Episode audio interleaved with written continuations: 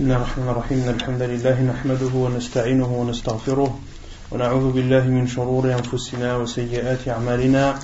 من يهده الله فلا مضل له ومن يضلل فلا هادي له. وأشهد أن لا إله إلا الله وحده لا شريك له. وأشهد أن محمدا عبده ورسوله. يا أيها الذين آمنوا اتقوا الله حق تقاته ولا تموتن إلا وأنتم مسلمون.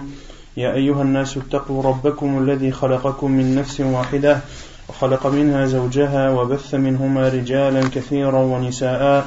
واتقوا الله الذي تساءلون به والأرحام. إن الله كان عليكم رقيبا.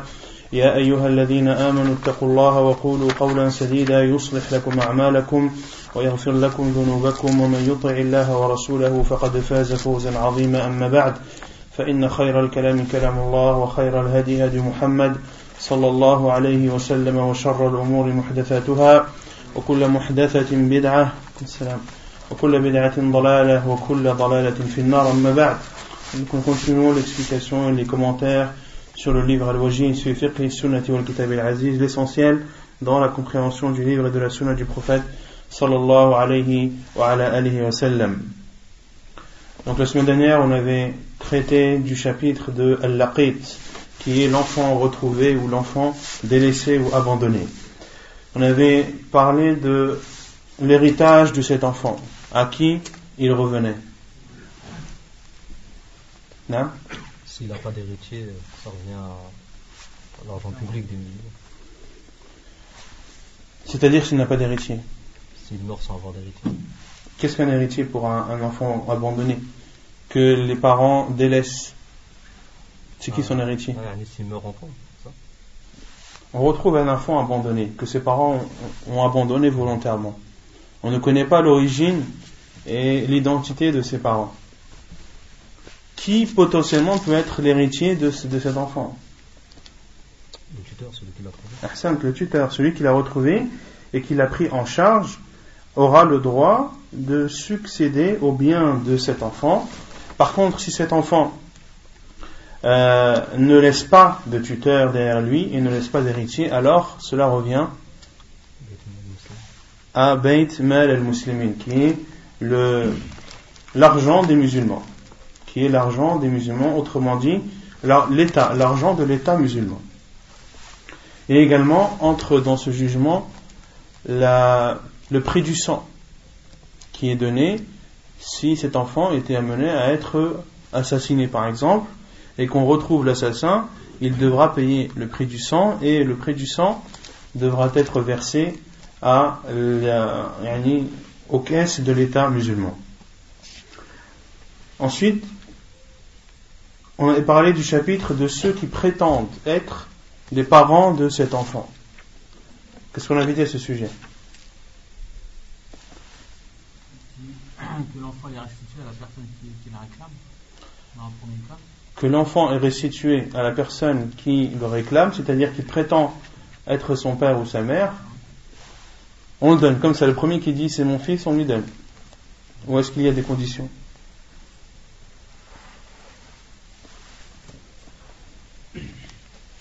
Lorsque cela est possible, si cela est possible, s'il y a des signes qui, laisseraient croire que effectivement cette, cette personne cet homme ou cette femme peut être le père ou la mère de cet enfant. Dans ce cas, on, lui restitue son enfant. Et si deux, deux personnes prétendent être le père de cet enfant, qu'est-ce qu'on doit faire? Regarder les preuves On doit regarder les preuves. Et chacun doit apporter sa preuve. Et si aucun des deux n'apporte la preuve, on va voir Al-Qa'if, qui est le physionomiste. Qu'est-ce que le Qa'if?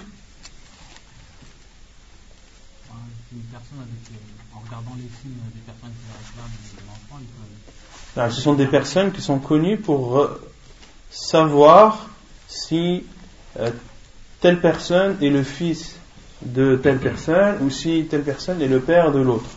Et ceci en regardant les aspects extérieurs du corps humain, euh, ça peut être le visage, ça peut être les pieds, etc., etc. Et le simple fait que cette personne regarde, par exemple, les pieds de deux personnes, elle est capable de dire, et c'est sa spécialité, de dire que un tel est le fils d'un tel, ou un tel n'est pas le fils d'un tel.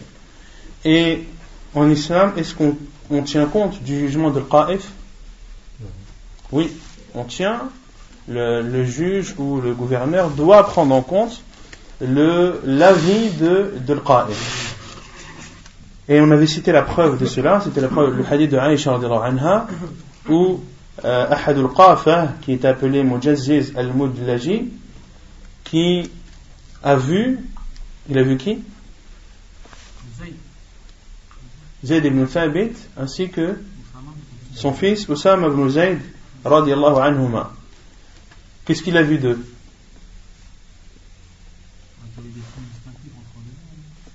Quel, était le signe distinctif il a vu leurs pieds. Quand ils dormaient dans la mosquée, ils s'étaient recouverts en découvrant leurs pieds uniquement. Et ce qa'if est passé à proximité et il a dit, en regardant euh, les pieds, ces pieds proviennent les uns des autres. Et lorsque le professeur a entendu cette nouvelle, il était heureux et était pris de joie, sallallahu alayhi wa sallam, car ceci fermait la porte aux polythéistes qui, euh, qui faisaient circuler des rumeurs comme quoi Oussam ibn Zayd n'était pas le fils de Zayd ibn Thabit anhu, et ceci pour euh, discréditer le prophète sallallahu alayhi car Zayd ibn Thabit était un compagnon, était le serviteur du prophète sallallahu alayhi sallam, c'était son fils adoptif qu'il aimait beaucoup ainsi que son fils Oussam ibn Zayd et pourquoi est-ce que les mouchriquines euh, diffusaient cette rumeur Pour attendre le prophète. Ah, mais quelle était la rumeur? Pourquoi est-ce qu'ils disaient que Oussama n'était pas le fils de Zayd? Oussama était noir. Non, car Oussama ibn Zayd était noir, était très noir, et son père Zayd ibn Thabit était très blanc. D'accord? Et ceci était expliqué autour du prophète sallam, car la mère de Oussama ibn Zayd était Habashiyya. Et même si elle n'était pas habashiyah, on a vu un autre hadith où un homme est venu voir le prophète sallallahu lui a dit, oh envoyé d'Allah, ma, ma femme a mis au monde un enfant noir. Que dois-je faire? Et le prophète sallallahu lui a dit, as-tu des chameaux? Il a répondu oui. De quelle couleur sont-ils? Ils sont rouges. Et le prophète sallallahu lui a dit, y a-t-il parmi ces chameaux certains qui sont de couleur blanche Il a répondu oui. Et le professeur Hassan me dit Comment expliques-tu cela? Et cet homme a répondu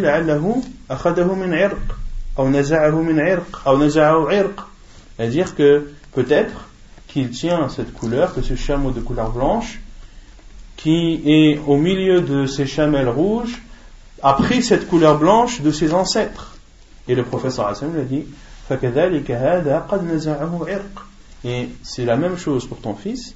Peut-être qu'il a pris cette couleur de ses ancêtres, même s'ils sont lointains. Ensuite, on va parler du chapitre de l'hiba. L'hiba qui est le présent. Qui est le présent, qui est la donation. Qui est la donation. Quelle est la différence entre al-hiba et al-sadaqa Salam. Parce que al-hiba, c'est le fait de donner quelque chose. Mais la sadaqa, c'est quoi? C'est pas donner quelque chose aussi? Quelle est la différence entre le hiba et la sadaqa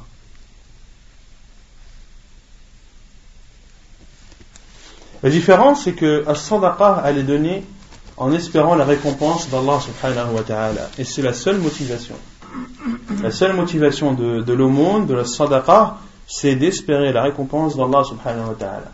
Quant à l'hiba, c'est une donation que tu fais, c'est un cadeau que tu fais, c'est un don que tu fais pour, euh, par exemple, euh, nouer des liens de parenté, ou pour faire plaisir à quelqu'un que tu estimes, ou euh, un cadeau que tu fais à ta femme pour entretenir de bonnes relations avec elle.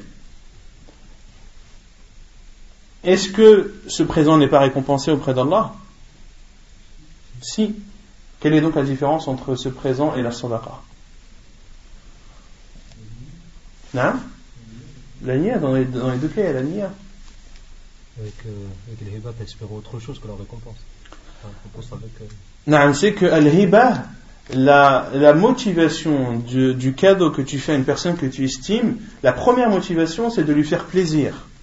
Ce n'est pas d'espérer la récompense. La récompense, tu l'espères en second lieu, et non pas en premier lieu. Quant à la sadaqa, l'aumône, tu la donnes, tu peux la donner à n'importe qui, sans espérer de retour ou sans euh, essayer d'entretenir des relations euh, en, bonne et due forme, si on peut dire, avec cette personne. Donc c'est la différence entre as-sadaqa et al-hiba. Donc on avait donné la définition qui était c'est le fait de donner à une personne un bien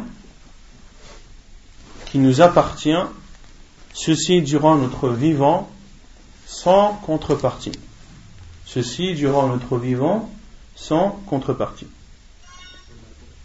On avait cité les hadiths du professeur qui encourageaient à faire des dons et à faire des cadeaux.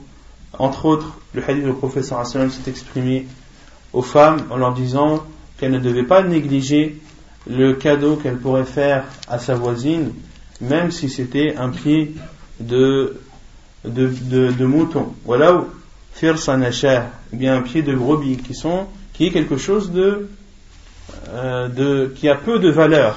Mais le fait de donner ceci en cadeau à son voisin ne doit pas être quelque chose que le musulman doit minimiser. Et on avait aussi cité l'autre hadith du professeur sallam, tahadaw. Yani, offrez-vous des cadeaux mutuellement et ceci fera en sorte que vous aimeriez euh, que vous aimerez encore plus. Ensuite, on avait cité le chapitre de l'acceptation du cadeau, que le cadeau devait être accepté et que le prophète sallallahu alayhi wa sallam, malgré sa, stature et son importance sallallahu alayhi wa sallam, qu'est-ce qu'il a dit? Qu'est-ce qu'il a dit?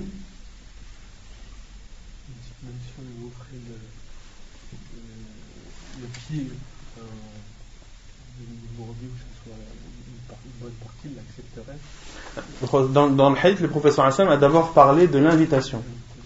Que si on invitait, que si on invitait pour manger une épaule ou une cuisse euh, de brebis, ou bien qu'on l'invitait et que durant l'invitation on lui proposerait un pied de brebis, qu'il accepterait dans les deux cas. Autrement dit, que ce soit un repas et un nid important et un repas euh, valorisant ou que ce soit un repas qui a peu de valeur, dans les deux cas, le professeur acceptait les invitations, que ces, invitations provenaient des riches ou qu'elles provenaient des pauvres, le professeur Hassan répondait. Pareil pour les donations, qu'on lui donnait quelque chose de valorisant, quelque chose qui avait peu de valeur, le professeur Hassan l'acceptait, malgré que c'était l'envoyé d'Allah, malgré que c'était la meilleure créature qui marchait sur terre, sallallahu alayhi wa, alayhi wa sallam. Ensuite, on avait parlé du chapitre de ce qui ne devait pas être refusé comme cadeau. Qu'est-ce qui ne devait pas être refusé? Arfan. Le parfum Le lait Et les coussins. Non. il y a autre chose? Non, donc il y a trois choses qui ne, se refusent pas. Les coussins, c'est-à-dire lorsque tu es invité chez quelqu'un et qu'il te propose un coussin pour que tu sois à ton aise, tu ne dois pas le refuser. Pareil pour le parfum, pareil pour le lait. Et le professeur sallam acceptait les cadeaux et il donnait en récompense. C'est-à-dire que le professeur faisait un retour, qu'il donnait aussi à son tour un cadeau. Ensuite, on avait vu que les personnes qui méritaient le plus les offrandes et les cadeaux étaient était le voisin, si, euh, si le cadeau devait être donné à un voisin, il devrait être donné auquel des voisins? Au voisin le plus proche. Comme cela est cité dans le hadith de Maimouna anha. Et, euh, ou le hadith de Aïcha Afwan. Le hadith de Aïcha anha qui a dit au professeur Hassan qu'elle voulait offrir euh, qu'elle voulait offrir un cadeau et elle a demandé au professeur sallam auquel des voisins elle devait le donner. Le professeur sallam lui a dit donne-le au voisin qui, qui a la porte la plus proche. Et également, il est recommandé de donner les cadeaux en priorité aux membres de sa famille, surtout si ce sont des personnes qui sont en difficulté ou en nécessité. Ensuite, on a parlé de, du fait, du fait d'être juste dans la donation que l'on fait aux enfants. Que lorsque tu fais un cadeau à l'un de tes enfants, tu dois faire le même aux autres de tes enfants et que tu ne devais pas favoriser certains parmi d'autres dans la donation. Un sujet qu'on n'avait pas traité la semaine dernière, c'est un nafaqa. Qu'est-ce que le nafaqa C'est quoi le nafaqa Les dépenses pour la subsistance. Non Les dépenses. Quand je parle de nafaqa, c'est c'est le fait de subvenir aux besoins de sa famille. De subvenir aux besoins de la famille, c'est une obligation qui est un combat qui?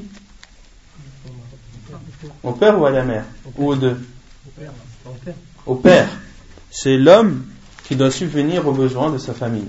Ce n'est ni la mère ni les enfants.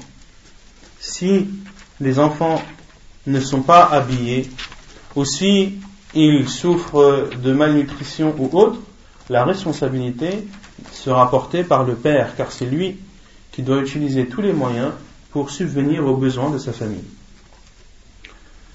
Est-ce que l'équité est demandée aussi dans le nafaqa ou bien est-ce que cela est propre à la donation ou au cadeau? Autrement dit, est-ce que tu dois subvenir aux besoins de tes enfants de façon équitable comme si tu leur donnais un cadeau ou bien est-ce que cela est propre au cadeau?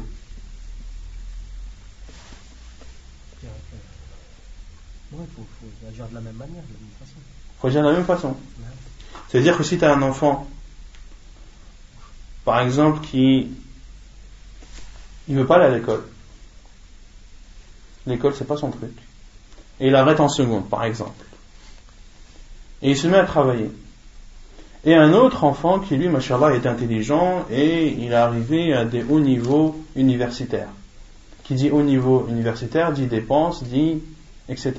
Donc tu es amené à dépenser ou à donner de l'argent à, ce, à cet élève, à cet enfant qui a atteint un haut niveau d'études, est-ce que ça veut dire que tu devras donner cette même somme au fainéant qui a, qui a lâché, euh, qui a lâché prise et qui s'est mis à travailler Non.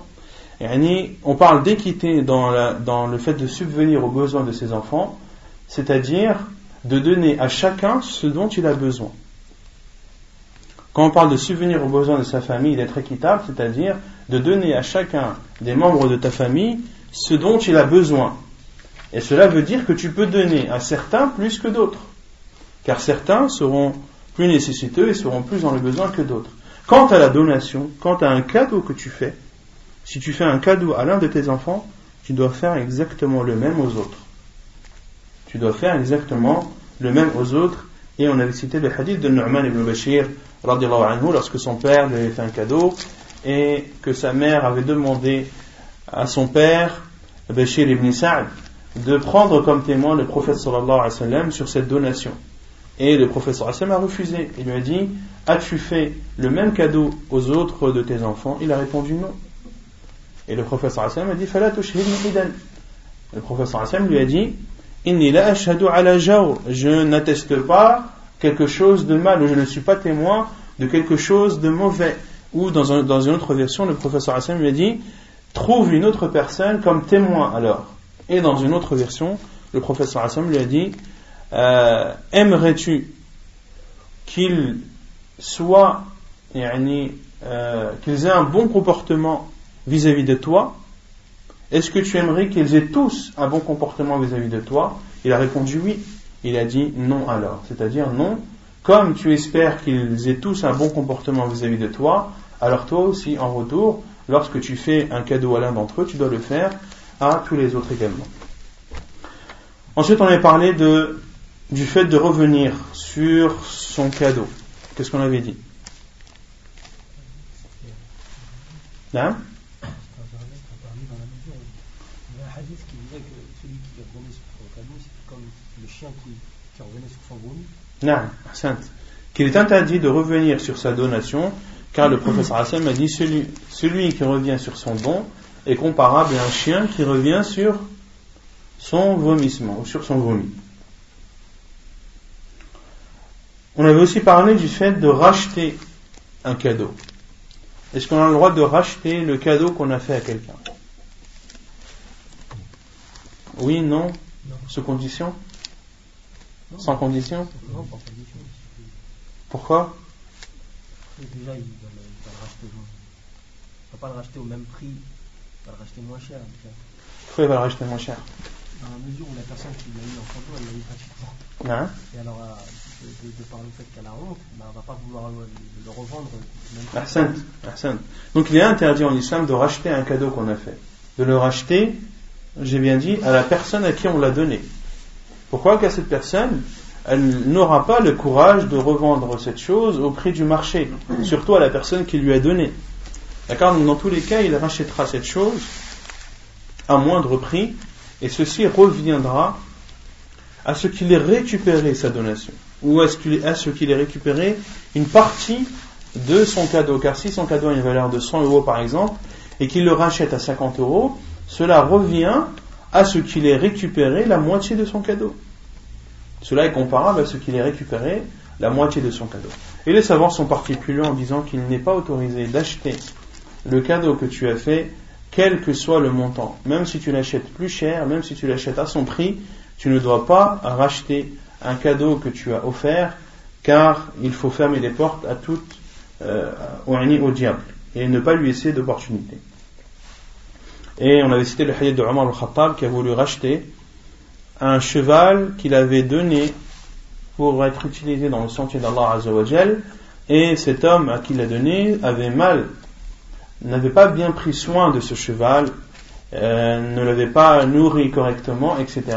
Et Omar radiyallahu anhu, a voulu racheter ce cheval, et il savait d'avance qu'il allait le racheter à moindre prix, car le cheval n'avait plus la santé et la condition physique qu'il avait auparavant. Et le professeur Hassan lui a dit, là, t'achèterai. Ne l'achète pas, même s'il te le donne à un dirham. Même s'il te le donne à un dirham, ne le rachète pas. On s'est arrêté ici. ثم يقول المؤلف ويستثنى من ذلك الوالد فيما يعطي ولده.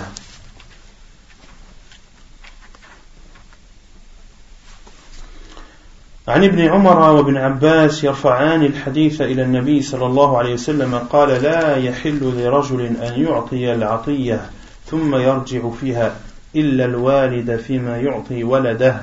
حديث صحيح رواه أبو داود والترمذي والنسائي وابن ماجه.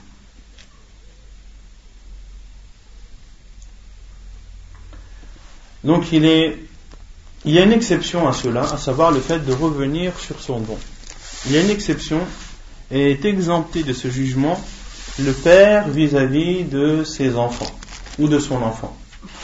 La preuve est le hadith d'Abdullah ibn Umar et Abdullah ibn Abbas qui rapporte du prophète sallallahu alayhi wa sallam qu'il a dit Il n'est pas autorisé à un homme qui a donné un cadeau ou a donné une chose de revenir dessus, sauf un père dans ce qu'il a donné à son enfant. Hadith authentique apporté par Abu Daoud, At-Tirmidhi, Al-Nasa'i, Ibn Majah. Donc dans ce hadith, le professeur a dit Il n'est pas autorisé à un homme qui a donné un don de revenir dessus. Sauf un père, al-walid, fima yu'ti walada. C'est même plus vaste que le père, al-walid.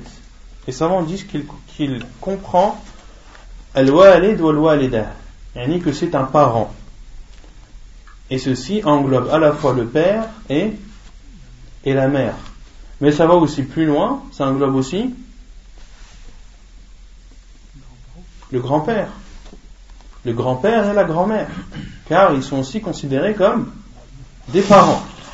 Donc, sauf un parent, dans ce qu'il a donné à son enfant. Et également ici, son enfant englobe à la fois les petits, les grands, mais aussi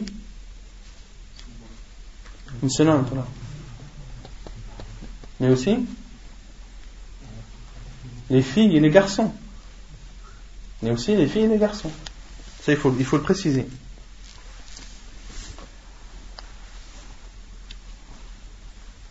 Pourquoi est-ce que les parents ont le droit de revenir sur le don qu'ils ont fait à leurs enfants?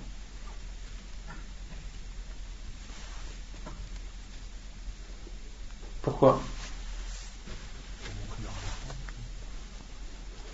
Pour montrer leur importance, mais il y a un autre hadith du professeur lorsqu'il a dit à un des compagnons Toi et tes biens appartiennent à ton père. Donc un père a le droit d'utiliser l'argent de son fils. Il a le droit de l'utiliser même sans son consentement, même sans son autorisation. Et les savants ont donné des conditions à cela, à savoir que le père a le droit d'utiliser l'argent de son fils lorsqu'il est dans le, besoin et la nécessité, à condition que cela ne parte pas préjudice à cet enfant. Par exemple, que le père mange le déjeuner de son fils. Est-ce qu'il a le droit ou pas? Oui, il a le droit à condition que ce fils n'ait pas un besoin et que le fait qu'il ne mange pas ce déjeuner va le rendre malade. Là, dans ce cas, le père n'a pas le droit de prendre, euh, de, manger le, déjeuner de son fils.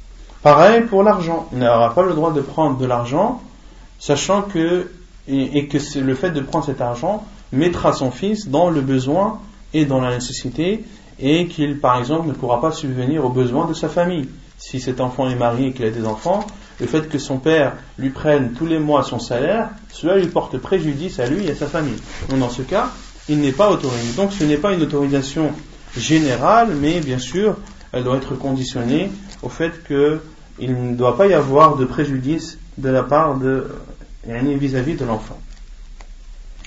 وإذا رد المهدي إليه الهدية فلا كراهة للمهدي في قبولها. عن عائشة أن النبي صلى الله عليه وسلم صلى في خميصة لها أعلام فنظر إلى أعلامها نظرة فلما انصرف قال اذهبوا بخميصتي هذه إلى أبي جهم وأتوني بأنبجانيتي وأتوني بأنبجانية أبي جهم فإنها ألهتني آنفا عن صلاتي. حديث متفق عليه. وعن الصعب بن جثامة الليثي وكان من أصحاب النبي صلى الله عليه وسلم أنه أهدى لرسول الله صلى الله عليه وسلم حمارا وحشيا وهو بالأبواء أو بودان وهو محرم فرده قال صعب. فلما عرف في وجهي رده هديتي قال ليس بنا رد عليك ولكن حرم. حديث متفق عليه أيضا. Puis l'auteur dit Et celui à qui on a fait le cadeau, s'il le rend, il n'y a pas de mal à ce que celui qui l'a donné l'accepte. Donc si tu as fait un cadeau à quelqu'un et qu'il te le rend, est-ce que tu as le droit de l'accepter ou pas? Oui, tu as le droit de l'accepter. Quelle est la preuve? La preuve est le, hadith de Aisha que le prophète a prié en portant une khamisa laha a'lam. Et al khamisa c'est un, genre de kamis qui, a une forme carrée ou une forme rectangulaire et qui est de laine. Laha a'lam. Et ce, vêtement qu'a mis le professeur comportait des traits, des représentations. Et le professeur sallam, durant sa prière, a regardé ces traits de couleur dans ce vêtement qu'il portait. Et lorsque le professeur sallam est parti, c'est-à-dire lorsqu'il a terminé sa prière, il a dit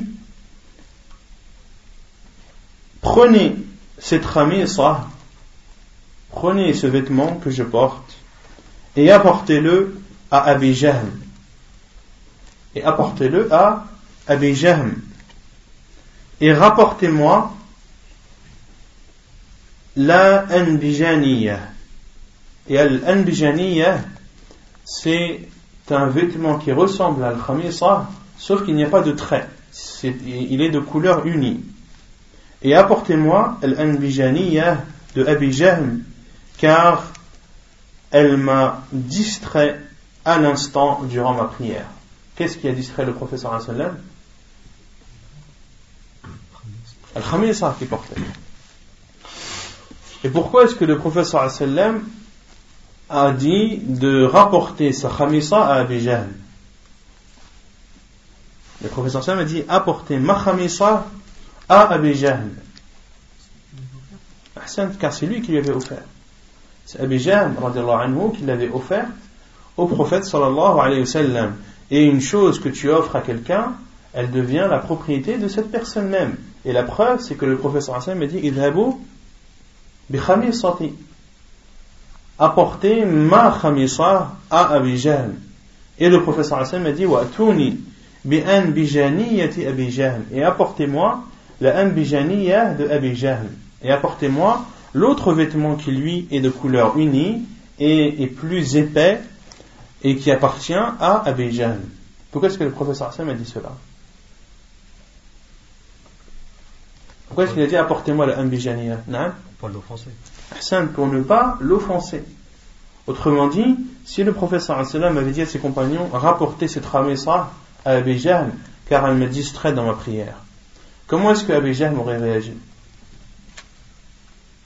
Il aurait réagi, il aurait été déçu, et cela l'aurait touché le fait de donner un cadeau au professeur sallam et que ce cadeau lui revienne. Et ça, c'est, euh, c'est propre à toute personne. Lorsque tu fais un cadeau à quelqu'un et qu'il te le rend, je ne pense pas que tu sois joyeux.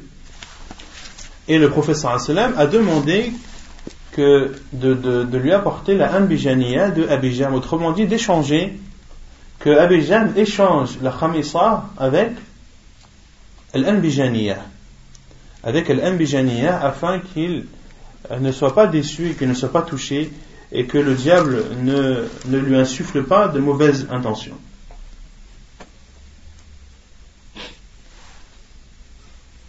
Donc quelle est la preuve dans ce hadith? Quelle est la preuve? Qu'on peut rendre le cadeau et que celui qui l'a donné a le droit de, de l'accepter. Ici, Abidjan a accepté la khamisa en retour qu'il avait donné au prophète sallallahu alayhi wa sallam. Et le second hadith, c'est le hadith de Sa'b ibn Jatham al-Laythi, qu'on avait déjà vu. Dans quel chapitre? Qu'on avait déjà vu dans quel, chapitre? Je vais dire le hadith, ça va vous rafraîchir la mémoire. Qui faisait partie, donc, à Sa'b ibn Jatham al-Laythi, qui faisait partie des compagnons du prophète sallallahu alayhi wa sallam, qui a donné, qui a offert au prophète sallallahu alayhi wa sallam un âne sauvage. وهو بالأبواء أو بودان et الأبواء أو بودان ce sont c'est un endroit entre la Mecque et Médine c'est un endroit où c'est deux endroits entre la Mecque et Médine et s'il y a un doute du rapporteur à savoir si cela a eu lieu à Al-Abwa qui est un endroit entre la Mecque et Médine, ou à Waddan, qui est aussi un endroit entre la Mecque et Médine. Wahwa muhrim, et le prophète sallam était en état de sacralisation. Faradda, et le prophète sallam n'a pas accepté ce cadeau, n'a pas accepté cet âne sauvage. Qala Sa'b, et Sa'b ibn Jaffama, radiallahu anhu, a dit, فلما عرف في وجهي رده هديتي et lorsque le professeur sallam a vu dans mon visage le mécontentement de son refus, le professeur sallam lui a dit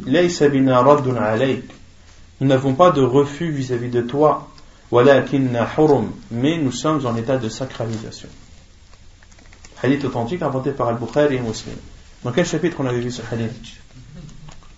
Dans le fait sur la chasse sur la chasse, naam, qu'il est que celui qui est en état de sacralisation n'a pas le droit de chasser. Mais ici, le professeur Hassan n'a pas chassé.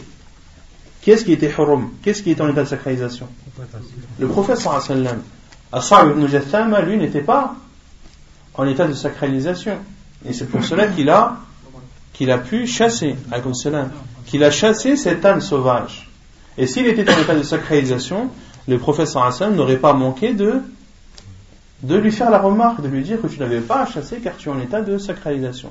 Mais Assar ibn Jassam, qui habitait dans cet endroit qui est euh, Al-Abwa ou bien Waddan, le professeur sallam avait fait une escale à cet endroit.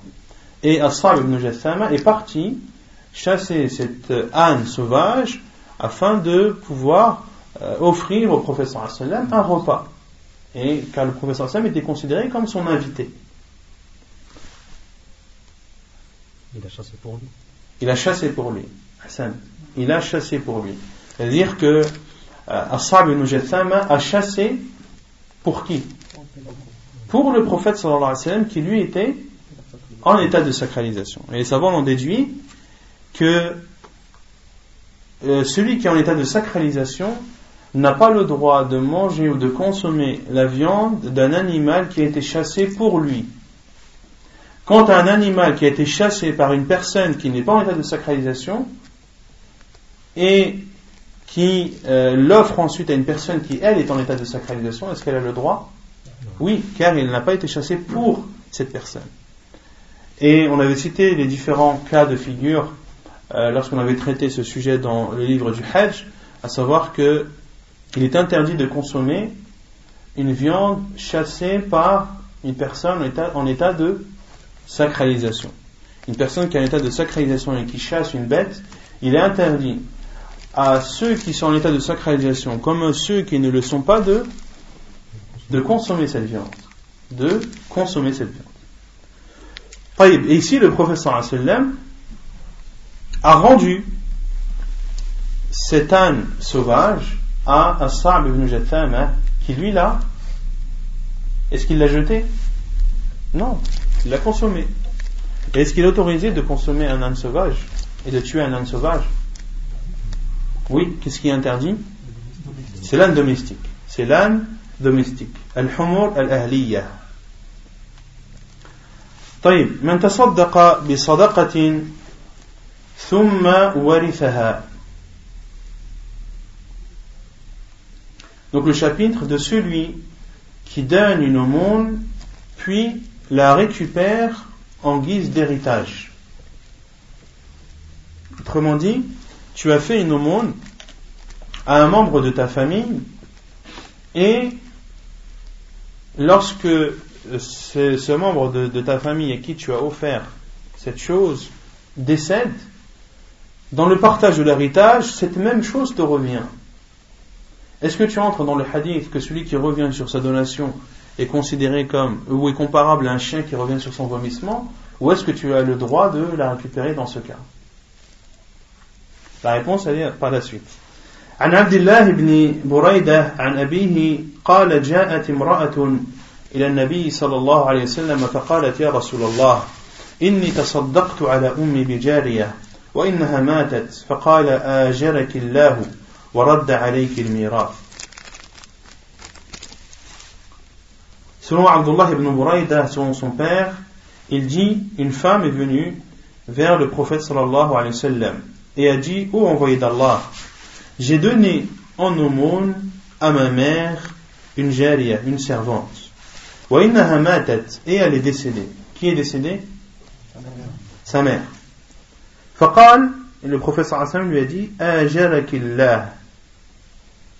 Allah t'a récompensé. Allah t'a récompensé. Pourquoi est-ce qu'Allah t'a récompensé? Dans quoi? Dans la sadaqa, dans monde qu'elle a fait à sa mère. Et il l'a rendu, oui, il t'a rendu l'héritage. Autrement dit, les savants ont expliqué, c'est-à-dire qu'Allah t'a rendu cette servante que tu as donnée à ta femme, à ta mère, à par l'intermédiaire de l'héritage par l'intermédiaire de l'héritage. Et dans ce hadith ici, le professeur sallam a attesté deux choses.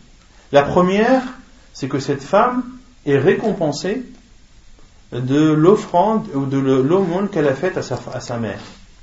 Autrement dit, le fait qu'elle récupère par la suite cette servante qu'elle avait donnée à sa mère ne va pas faire en sorte qu'elle n'aura pas de récompense sur son aumône. Non. La récompense de son aumône reste et Allah Azzawajal lui a rendu cette aumône grâce à l'héritage. هدايا العمال غلول هدايا العمال غلول les cadeaux qui sont faits à al-ummal, aux travailleurs, est considéré comme du rouloul. Qu'est-ce que le rouloul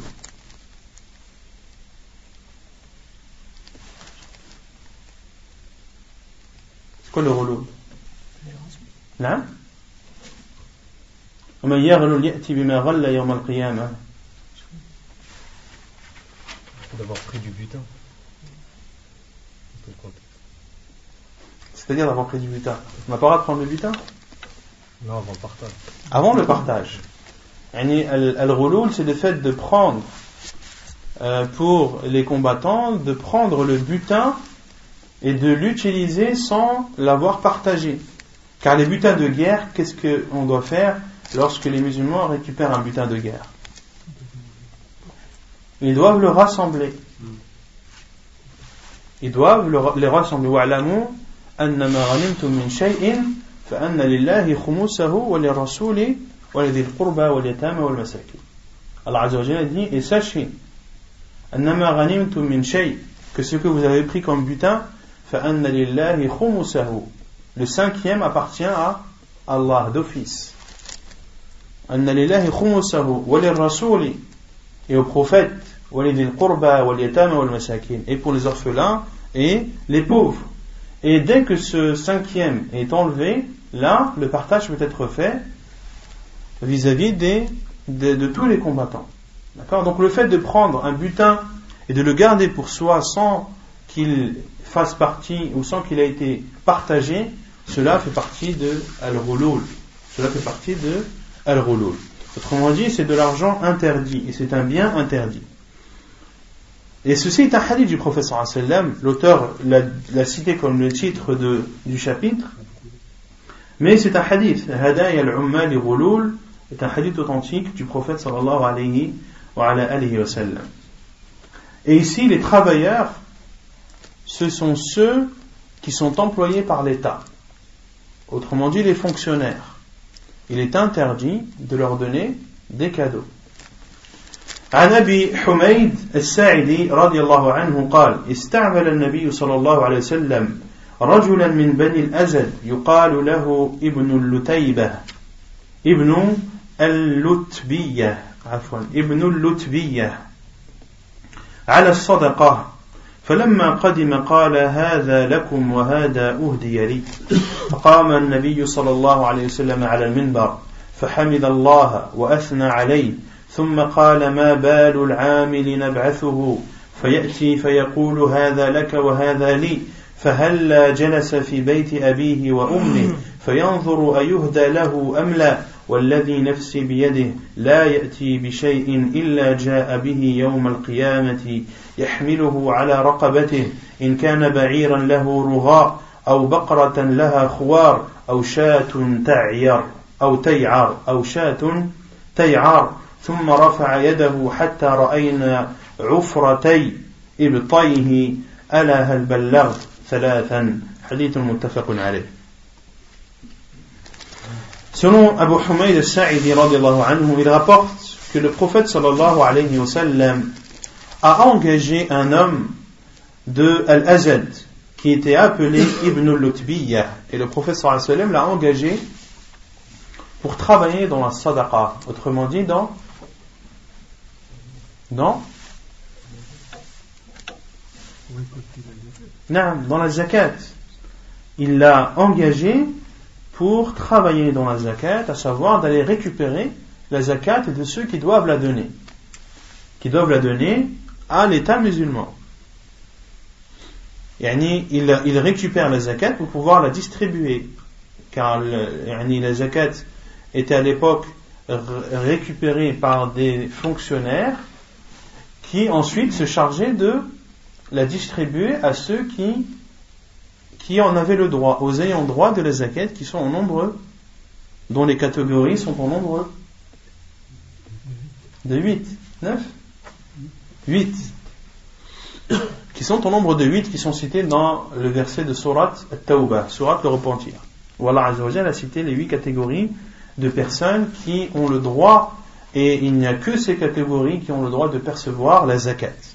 Donc ici, le professeur Hassan a engagé un homme de l'Azad qui est appelé Ibn Lutbiyah pour travailler dans la zakat. Et lorsque cet homme est revenu, il a dit Ceci est à vous et ceci m'a été donné. Autrement dit, voilà, j'ai récupéré la zakat qu'on m'a demandé de récupérer, la voici. Par contre, ça, c'est ce qu'on m'a donné en cadeau.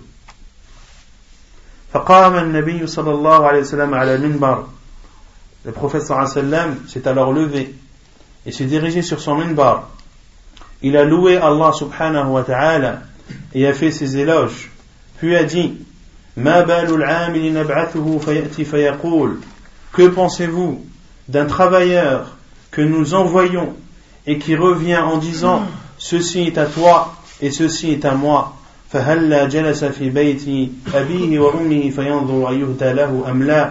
Qu'il reste et qu'il s'assoit dans la maison de son père et de sa mère et il verra bien si on lui offre quelque chose ou non.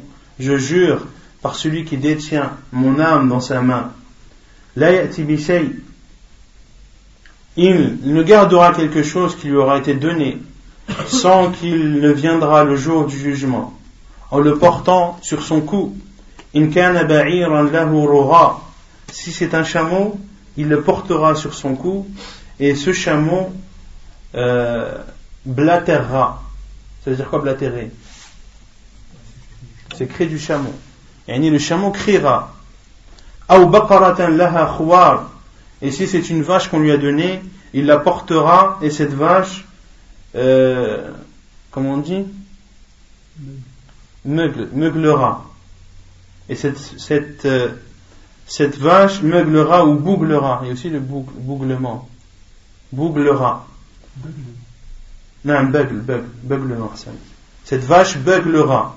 Aouchatun tay'ar, ou bien une brebis qui. Quel bruit de la brebis? Le bêlement, qui bêlera.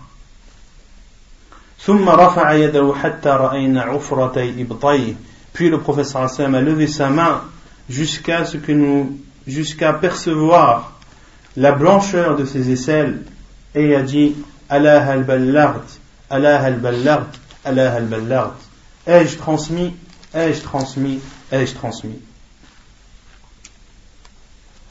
Donc ici dans ce hadith, on voit très bien que les fonctionnaires, ceux qui sont qui travaillent pour l'État musulman et qui perçoivent un salaire pour ce travail, ils n'ont pas le droit de prendre quelque cadeau que ce soit. Ils n'ont pas le droit de percevoir quelque cadeau que ce soit et ceci a énervé le prophète sallallahu alayhi wa sallam au point qu'il est, monté sur le minbar. Et les savants ont déduit dans ce hadith qu'il est autorisé à l'imam de monter sur le minbar en dehors de, de Qu'il est autorisé à l'imam, lorsqu'il veut s'adresser aux gens, de monter sur le minbar et de s'adresser aux gens, et ceci même si ce n'est pas le jour du vendredi. Et le professeur Hassan lui a dit, que pensez-vous de travailleurs, d'un travailleur que nous envoyons. Et ici, le professeur sallam, est-ce qu'il a dit que pensez-vous de Ibn Lutbiyah Ou est-ce qu'il a dit que pensez-vous du travailleur? Du travailleur. Car le but du fait que le sallam est monté sur le méba pour s'exprimer, quel était le but?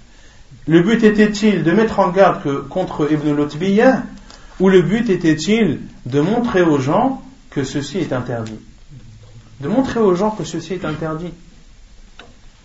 Et ça fait partie de la sagesse même du prophète sallallahu alayhi wa que lorsque il n'y a pas d'utilité à mettre en garde contre quelqu'un, tu ne dois pas prononcer son nom. devant une assemblée. Tu dois dire un tel, que pensez-vous d'un tel? Que pensez-vous, comme l'a dit le professeur Hassan ou Aqwamin? Que pensez-vous d'un peuple qui disent, lorsque le professeur Hassan a parlé des trois hommes qui, dont l'un a dit je jeûne, je jeûnerai toujours sans, je jeûne toujours sans manger, l'autre qui dit je, prie sans dormir, et l'autre qui dit qu'il ne se mariera jamais avec une femme, et le professeur Hassan a dit que pensez-vous d'un peuple qui dit cela? Ensuite le professeur Hassan a dit quant à moi, je mange et je jeûne, je dors et je prie, et je me marie avec les femmes. Sallallahu alayhi wa sallam. Puis il a dit Et celui qui se détourne de ma sunnah ne fait pas partie de moi.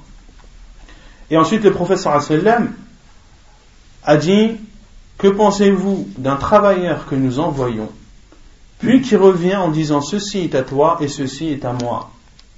Et le professeur a donné une explication, la cause, pourquoi Et a dit que cet homme s'assied et reste alors dans la maison de ses parents, de son père et de sa mère, et il verra bien si on lui donnera des cadeaux ou non. Si cet homme ne travaillait pas dans la zakat, est-ce qu'on lui donnerait des cadeaux? Quelqu'un qui reste chez lui ou dans la maison de ses parents, est-ce que les gens vont venir frapper à sa porte pour lui donner des cadeaux? Non. Il lui on lui a donné des cadeaux parce qu'il travaillait dans, la zakat et c'est ça qui a fait qu'il ait ces cadeaux. Donc, cela justifie le fait qu'il n'a pas le droit de les prendre. Cela justifie qu'il n'a pas le droit de les prendre et qu'il doit tout restituer. À la base, il n'a pas le droit de le prendre. Et les gens n'ont pas le droit de lui donner. En islam, tu n'as pas le droit de donner un cadeau à un fonctionnaire de l'État. C'est pour ça que les savants disent qu'il est interdit à un élève de donner un cadeau à son prof.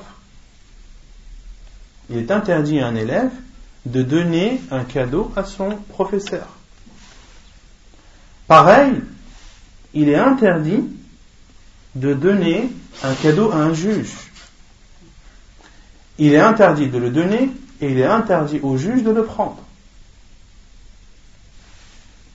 Et les savants ont différencié entre le fait de percevoir un cadeau et de répondre à une invitation. Qu'il est autorisé au juge de répondre à une invitation, mais qu'il lui est interdit d'accepter un présent. Et c'est là où on voit la sagesse de l'islam et le fait que cette religion euh, d'Allah subhanahu wa ta'ala préserve les droits des gens et préserve les gens de toute corruption et de toute déviation. En islam, un juge n'a pas le droit d'accepter quelque cadeau que ce soit. Que ce soit un cadeau, que ce soit de l'argent ou autre, il n'a pas le droit de l'accepter. Ceci ferme la porte à toute corruption. Car il est connu qu'une personne qui reçoit un cadeau d'une autre personne, c'est la nature même de l'être humain d'avoir de la compassion envers cette personne qui t'a offert un cadeau et d'avoir un sentiment de, de, de, devoir faire quelque chose en retour. Et ça, ça fait partie de la nature même de l'être humain. C'est pour ça que l'islam a fermé la porte à toutes ces transactions.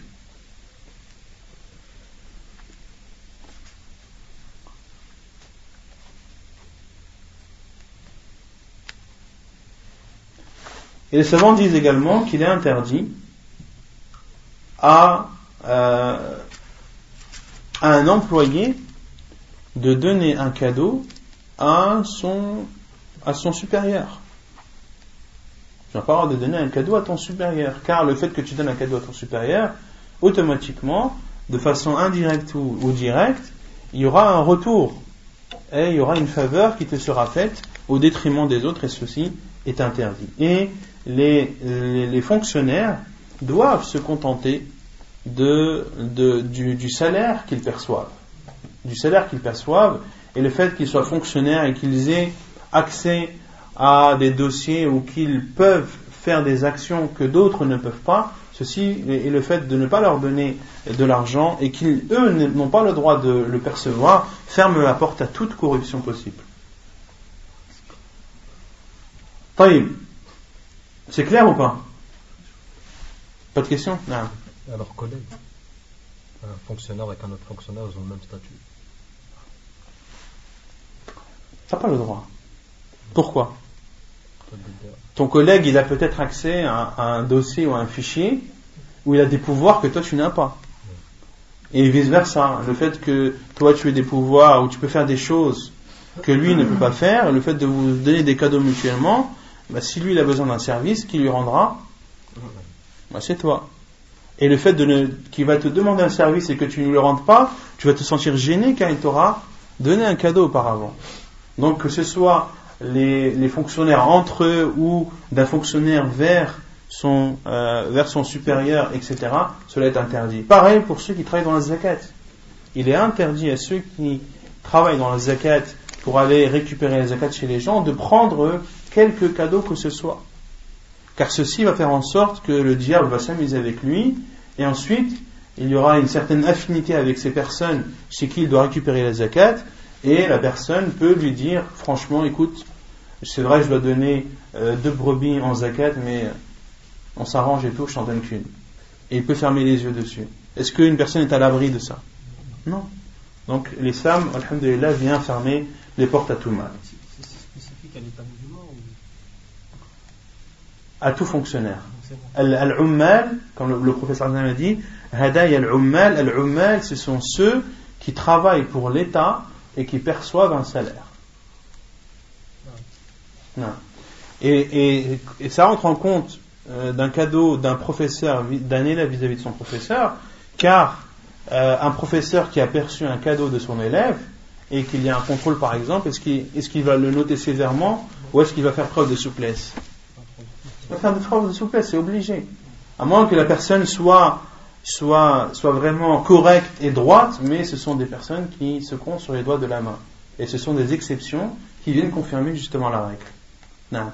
Par exemple, un fonctionnaire qui ne travaille pas le week-end, par exemple, et donc il va faire une action, mais il ne sera pas payé par l'État. Donc il va faire, euh, par exemple, un mécano, le week-end il ne travaille pas, il va te faire quelque chose, il va, il va intervenir sur ta voiture, par exemple. Est-ce que tu peux lui donner un cadeau ou pas? Parce que Mais un mécanicien ne travaille pas pour l'État